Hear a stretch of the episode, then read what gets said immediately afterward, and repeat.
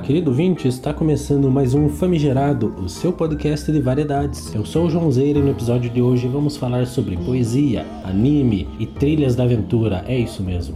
Meus amigos especialistas serão Ariel Moreto, escritor e amante de leitura, Leonel Grubi, um grande fã de anime e toda a cultura japonesa, e o Carlinhos Branco, experiente em trilhas de aventura. Nosso primeiro participante vai falar sobre poesia e deixar uma sugestão de leitura para você. Ladies and gentlemen, Ariel Moreto.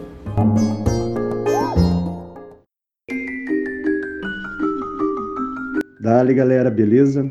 Eu, Ariel Moreto, vou trazer doses sobre o mundo da literatura e, como leigo que sou e mais muito curioso e amante das linhas rebuscadas, abrimos com chave de ouro a edição com o velho Bukowski. Escritor esse nascido em 1920 que viveu até 9 de março de 1994. Com o realismo sujo e ficção, marcaram seus livros Bukowski vivia em um mundo atormentado e distorcido, totalmente fora dos padrões impostos pela sociedade à sua época. O escritor nunca fez questão de esconder que seus trabalhos eram quase sempre autobiográficos. Cada poesia, cada romance, cada conto do escritor traz um pouco da sua vida, do velho safado, como ficou conhecido no mundo inteiro.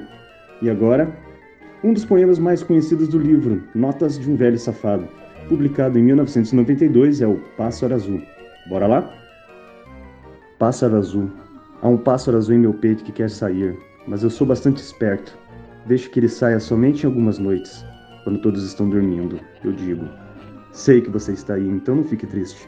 Depois o coloco de volta em seu lugar, mas ele ainda canta um pouquinho lá dentro. Não deixe que morra completamente, nós dormimos juntos assim como nosso pacto secreto. Isto é bom o suficiente para fazer um homem chorar, mas eu não choro. E você?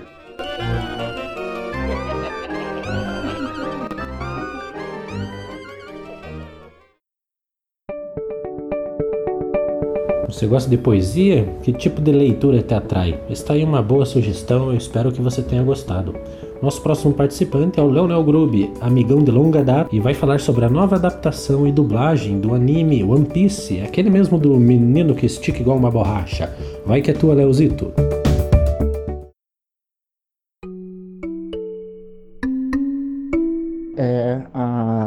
Adaptação do One Piece na Netflix, eu só assisti os 25 episódios só iniciais, né?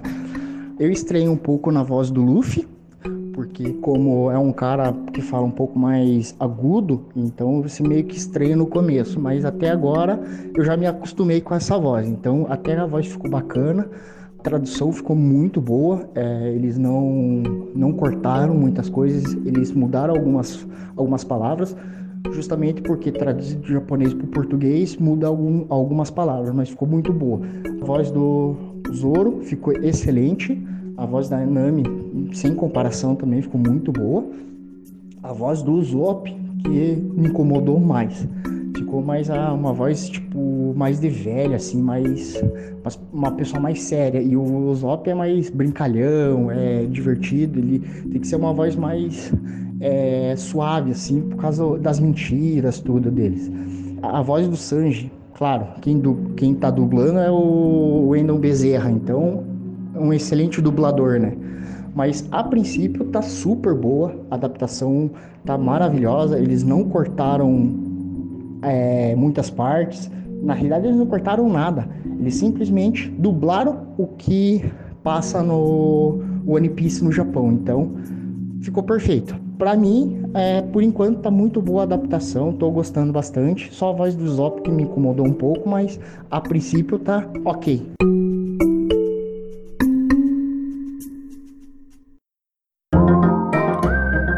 Nossa, sabe o que eu tava pensando quando eu era pequeno? Um dos maiores prazeres meus era pegar um copo de Nescau, sentar com a minha coberta no sofá e assistir desenho sábado de manhã. Nossa, que interessante, eu gostava de assistir Thundercats, assistir He-Man, Cavaleiro do Zodíaco é muito similar a esses animes, né? Qual desenho você gostava de assistir?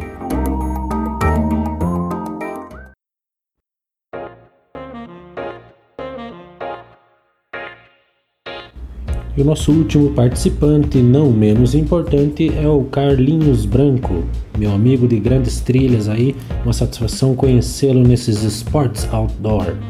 Ele vai falar um pouco sobre é, trilhas da aventura, sobre os conceitos básicos, sobre a dificuldade das trilhas e sobre toda a qualidade de vida e o benefício para a saúde que isso reflete em nós. É isso aí, espero que você goste. Bom dia pessoal do Famigerado, aqui quem vos fala é Carlinhos, estou aqui a convite do nosso amigo João para falar um pouquinho sobre aventuras outdoor. É, eu pratico é, caminhadas, é, escaladas em trilha há mais ou menos uns 10 anos. Conheci o João, inclusive, numa dessas caminhadas.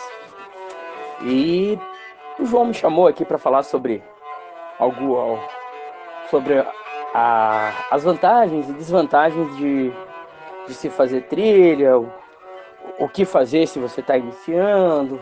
Vou dar uma pincelada geral. Para quem está começando agora, eu acho muito importante a questão da, da graduação, sabe? Você pode pesquisar o nível das trilhas, verificar quanto tempo leva de caminhada. Você nunca deve pensar que uma trilha se mede por quilômetros. Você deve pensar quanto tempo ela leva, porque tem lugares que você caminha 10 quilômetros em cerca de duas horas e tem lugar que você não caminha 2 quilômetros em 3, entende? A evolução é completamente diferente. Por isso é bom você procurar se a trilha é leve, média, pesada, intermediária então, de início, você faz uma leve. Sempre carrega muita água, busca usar um calçado confortável, se possível, uma bota. Pesquisa se na região existem animais perigosos, no caso peçonhentos, como cobras, por exemplo. Bom você usar também uma perneira, de preferência uma perneira anti-cobras.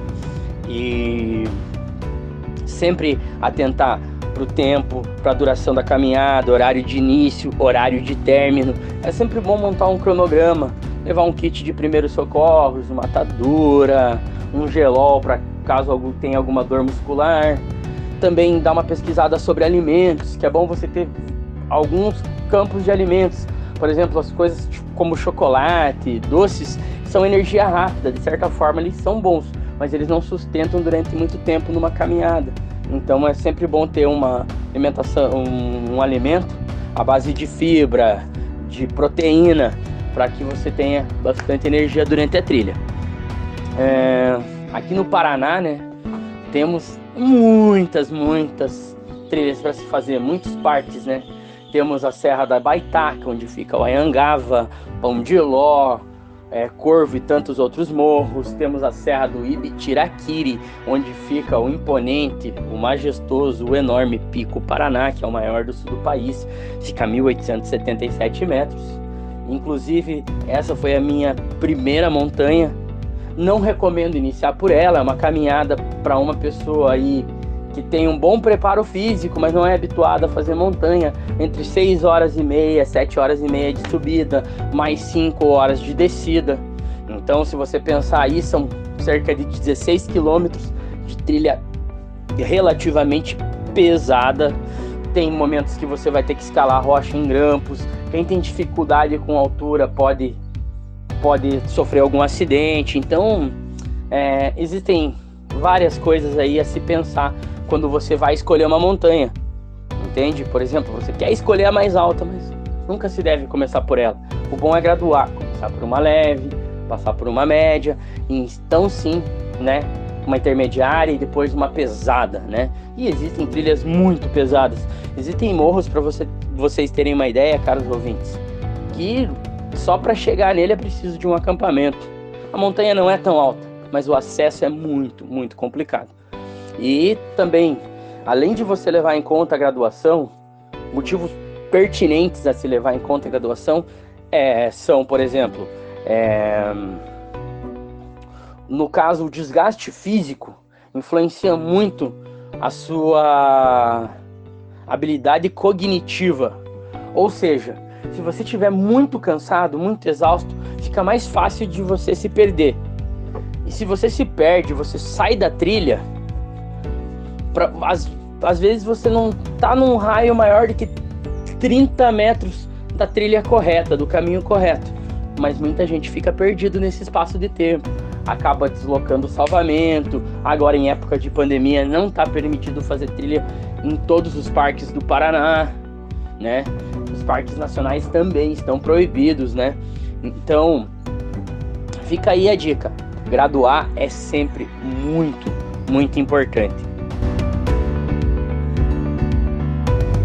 O que achou do episódio de hoje? Bastante coisa boa, né? É isso aí. Famigerado é um podcast de variedades. Espero que você tenha gostado. Curta, comente e compartilhe. Ajude o nosso canal a crescer. Um grande abraço e até a próxima.